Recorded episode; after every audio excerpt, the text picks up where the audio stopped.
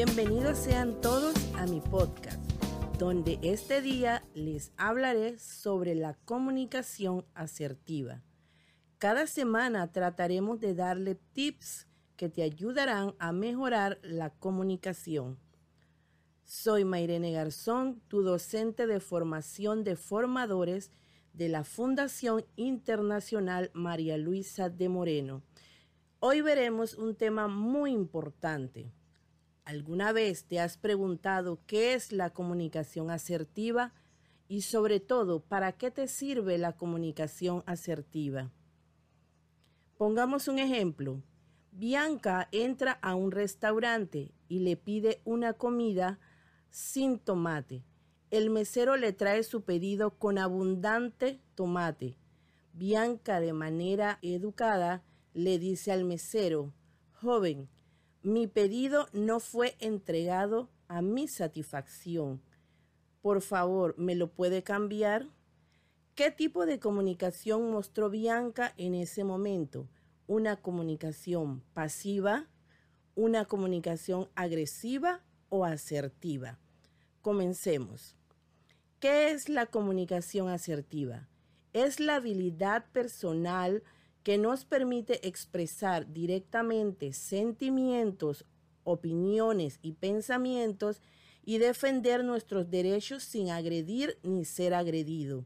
Es una habilidad social, es un conjunto de actitudes como cuáles el saber escuchar, el tener empatía, que haya un respeto mutuo, ser una persona siempre proactiva y positiva. Pero veamos, hay tres tipos de comunicación, las cuales vamos a detallar a continuación.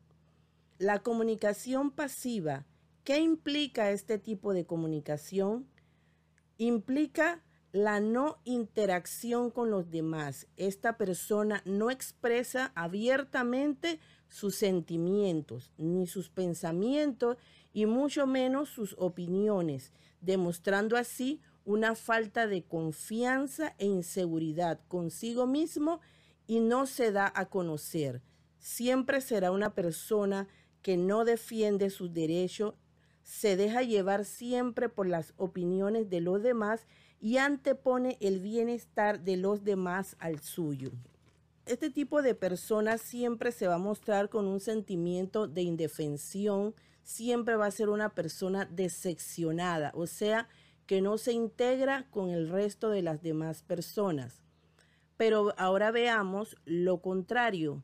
Veamos a una persona con una comunicación agresiva. Este estilo complica la comunicación de forma que impide intercambiar opiniones o ideas, impone y rechaza los pensamientos de los demás. Al ser agresivo, esta persona siempre se va a expresar con una voz fuerte, autoritaria, con una mirada, con una expresión fija hacia los demás, siempre penetrante, una persona orgullosa, con una postura rígida, desafiante y siempre soberbia. Al utilizar sus manos, siempre utiliza el, el dedo índice como el dedo acusatorio siempre con movimientos rechazando las opiniones o aprobando lo que los demás han manifestado. Se muestra con un sentimiento siempre de coraje, una persona hostil, frustrado, impaciente. Esta forma de comportamiento nos hace a veces ineficables para la vida social. Siempre vamos a generar malestar con las personas con las cuales trabajamos, nos relacionamos. Sin embargo, como cualquier otra conducta, es algo que puede ir aprendiéndose con la práctica. Ahora veamos una comunicación mucho más efectiva que es el estilo asertivo. Veamos ahora, es la, es la mejor opción del comportamiento humano ya que expresa los deseos, las opiniones, los pensamientos, respetando siempre a los demás lo que muestra que la persona tiene una buena autoestima, es una persona segura de sí misma y siempre con una actitud de confianza en todo momento. ¿Cuáles son los sentimientos que experimenta esta persona y que demuestra a los demás siempre va a ser una persona alegre, siempre va a ser tranquila y va a expresar lo que siente.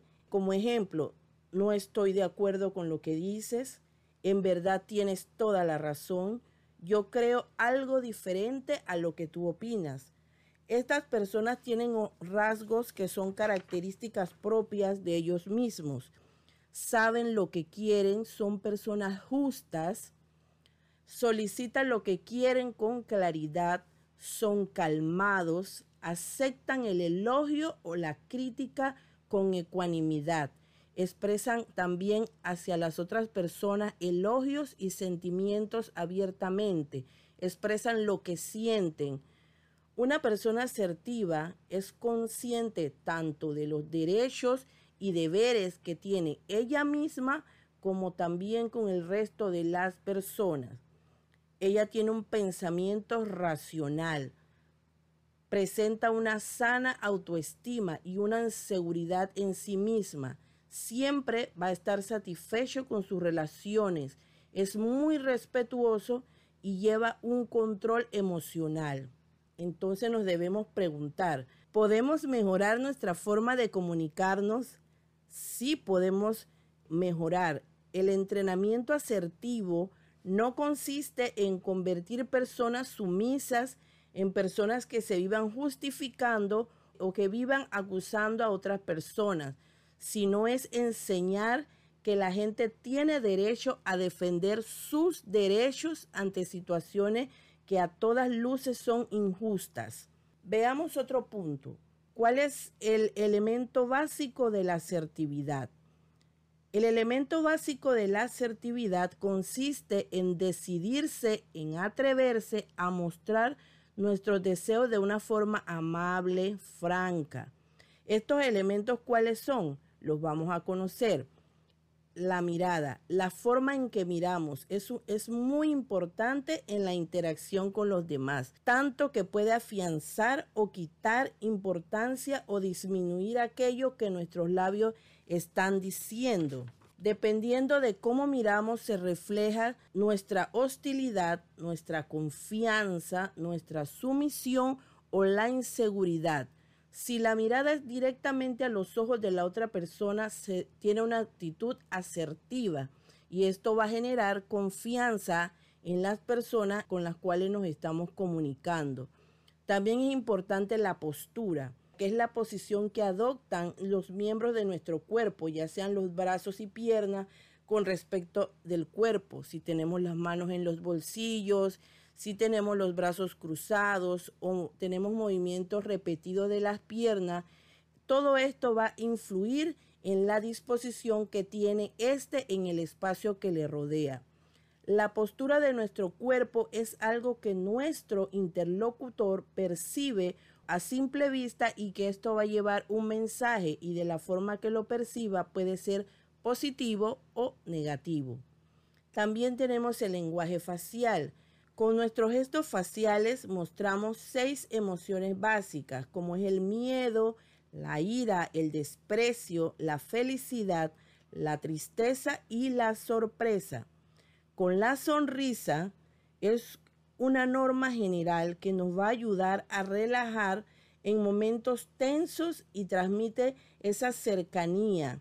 Y si esa sonrisa es auténtica, se va a reflejar según el tipo de sonrisa, puede demostrar confianza o tensión en el momento en que estamos hablando. También es muy importante la forma de hablar. El tono y la velocidad a la que hablamos indicará también nuestra actitud. Por ejemplo, repetir muletillas o tartamudeos da impresión de inseguridad un tono firme y fuerte, calmado, dará una imagen de confianza y de fuerza. Pero si hablamos demasiado fuerte, se nos sentirá de una manera hostil. Entonces, la autoestima alta y sana fomenta la asertividad y a su vez, en cada ocasión en que se practica la asertividad, se aumenta lo que es la autoestima. Recuerda que la comunicación asertiva no es solo una forma de defender tus derechos o decir que no, es una nueva manera de relacionarte con las personas que te rodean. Muchas gracias. Esto ha sido todo por hoy. Gracias por escucharnos. Te esperamos en otro episodio de tu podcast, La comunicación asertiva, donde hablaremos de otro importante tema.